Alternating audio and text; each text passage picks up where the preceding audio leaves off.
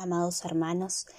Eh, espero que se encuentren muy bien. Mi nombre es Mariana Carballo González, soy parte de la Iglesia Bautista El Ancla y bueno, este, tengo el privilegio de esta semana poder compartir lo que he estado meditando en la palabra del Señor y lo que Él ha tratado conmigo en esta última semana, este, en este tiempo que nos encontramos juntos aprendiendo a sufrir y a gozarnos en el Señor. Eh, Dios ha tratado conmigo sobre la oración. Y este devocional lo quise llamar una nueva agenda para nuestra conversación con Dios.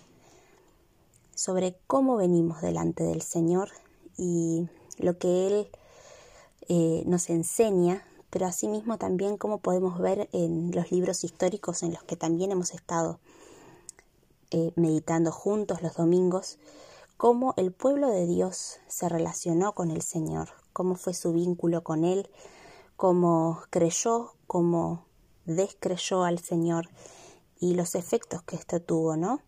Y poder ver quién es el Señor y cómo Él se muestra a su pueblo.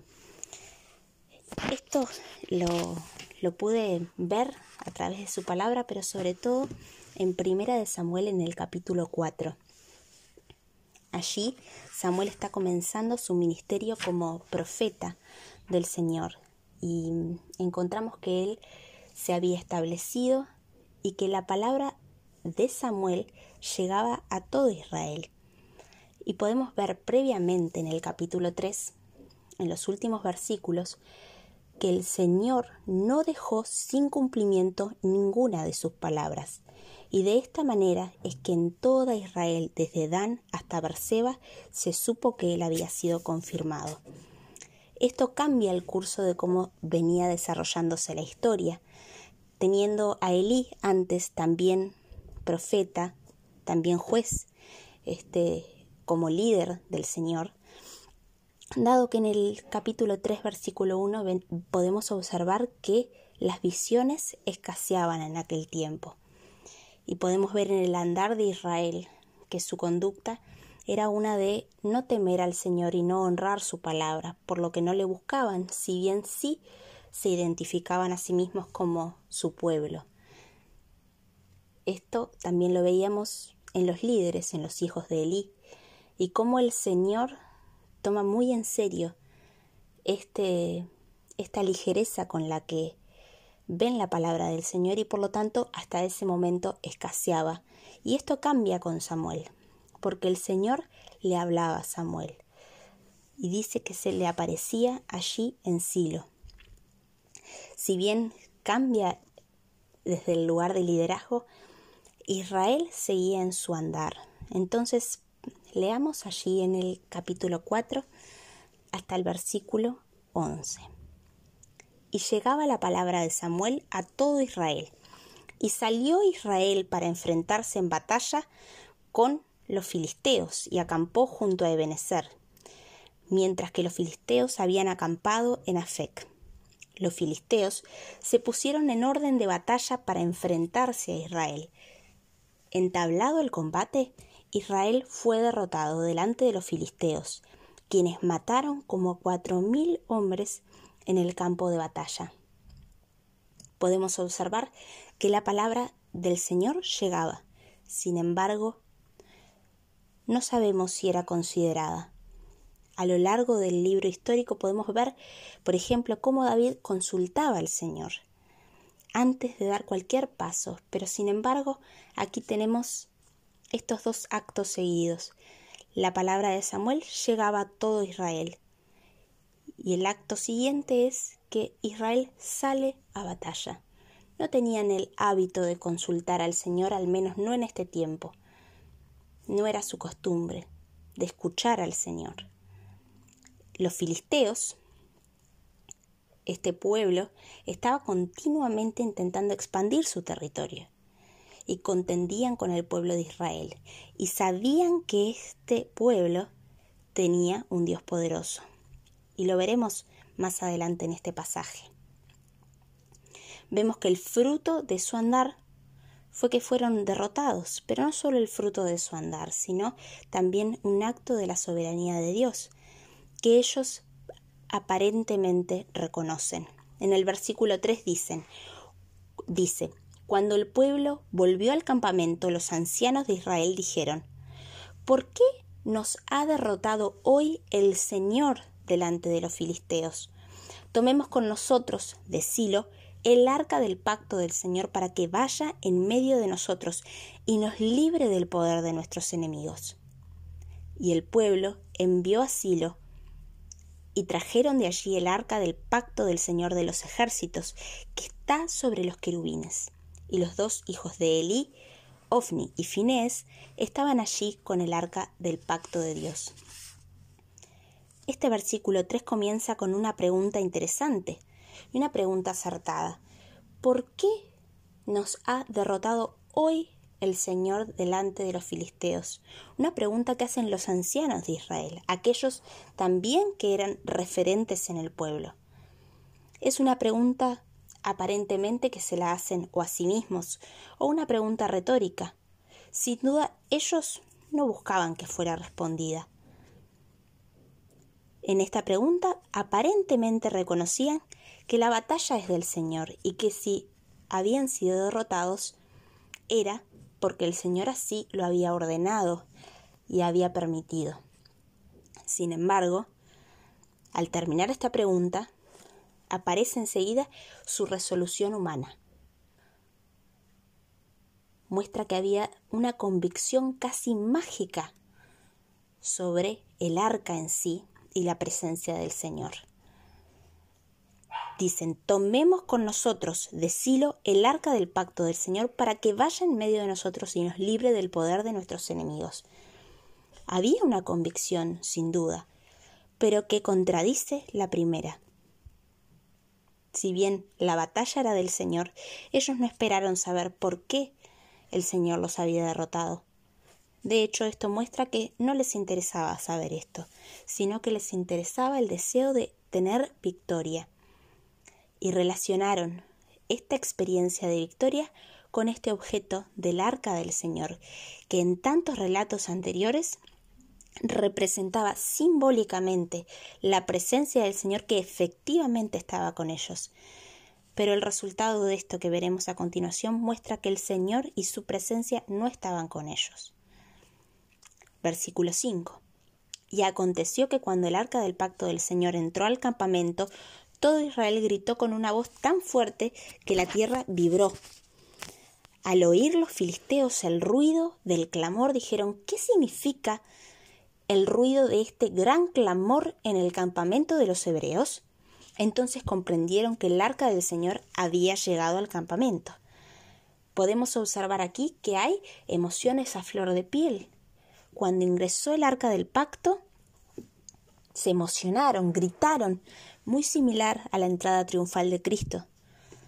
Aquel bullicio de las personas que pocos días después harían el mismo clamor para que lo crucificaran, en ese caso. Y aún aquí vemos una actitud de los filisteos reconociendo también el arca del Señor. Este pueblo politeísta que también estaba lleno de amuletos y creían en varios dioses, parecía que tenía una actitud tan similar a la del pueblo de Dios, el pueblo que tenía el único Dios verdadero. Versículo 7. Y los filisteos tuvieron temor, pues dijeron, Dios ha venido al campamento. Y añadieron, ay de nosotros, porque nada como esto ha sucedido antes que hirieron a los egipcios en el desierto con toda clase de plagas. Cobrad ánimo y sed hombres, oh filisteos, para que no lleguéis a ser esclavos de los hebreos como ellos han sido esclavos de vosotros. Sed hombres, pues, y pelead. Y pelearon los filisteos. Israel fue derrotado, y cada cual huyó a su tienda. La mortandad fue muy grande, pues Israel, de Israel cayeron treinta mil soldados de a pie el arca de Dios fue capturada y murieron los hijos de Elí, Ofni y Finés. Aquí podemos ver cómo las experiencias externas que habían visto los filisteos también los llenaron de temor porque sabían que Dios, el Dios de los hebreos, tenía el poder para derrotarlos. Sin embargo, cobraron ánimo Y Dios mostró una vez más, como lo hace a lo largo de estos primeros diez capítulos, que el infortunio del hombre muestra que Dios es soberano y que su voluntad es perfecta y que en su gracia y misericordia no permite que su pueblo tenga éxito en sus caminos y en sus deseos.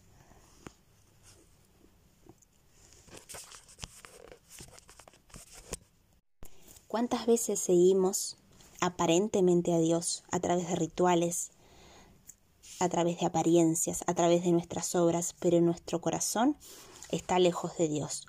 ¿Cuán distinto es cuán distinta es la actitud que vemos en Samuel en el capítulo 3 cuando Dios lo llama directamente a él, que aún Elí no reconoce, tiene que esperar a la tercera vez para saber que Dios estaba llamando a Samuel. Samuel estaba continuamente en el templo y él escuchaba al Señor y dice en ese versículo, escucha, Señor, que tu siervo oye.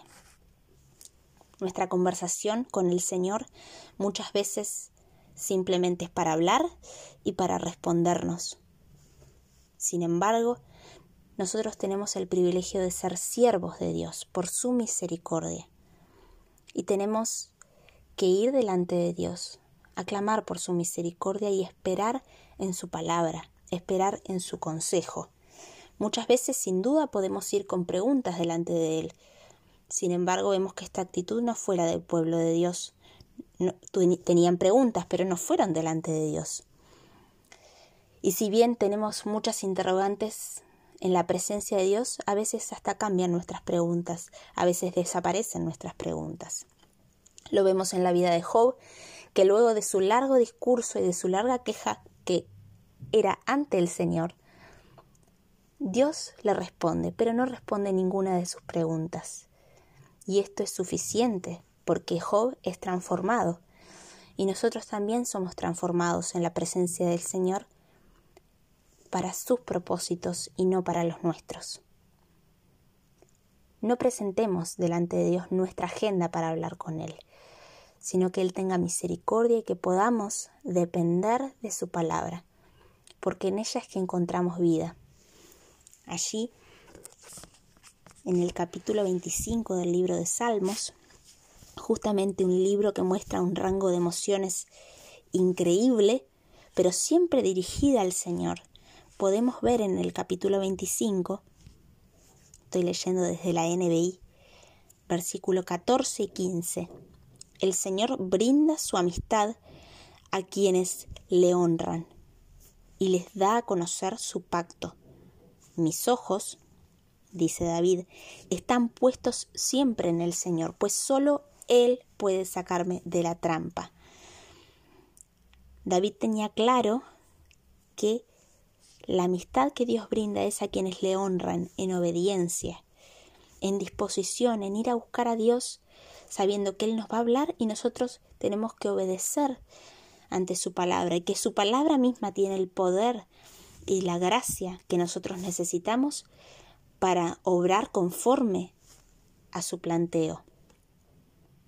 Y también David reconoce que solo el Señor y solo el Señor puede sacarnos de la trampa. No es nuestro corazón, no es nuestro conocimiento de nosotros mismos, sino que necesitamos que el Señor nos escudriñe y nos conozca a nosotros, y que en esta amistad Él nos da a conocer su pacto. Y su pacto es Cristo, ese misterio que es Cristo en nosotros. Entonces, hermanos, los animo a que en esta semana y cada día podamos poner continuamente nuestra esperanza en el Señor. Sin duda que no está en nosotros, en nuestra manera de hacer las cosas, porque nada podemos hacer, sino que como meditábamos al principio de este año, el Señor nos llama y nosotros tenemos que ir hacia Él, seguirlo y Él hará. Y no que el Señor venga hacia nosotros, nos siga y que nosotros haremos. Espero que puedan ser bendecidos en estas semanas. Les mando un fuerte abrazo y que Dios los bendiga grandemente.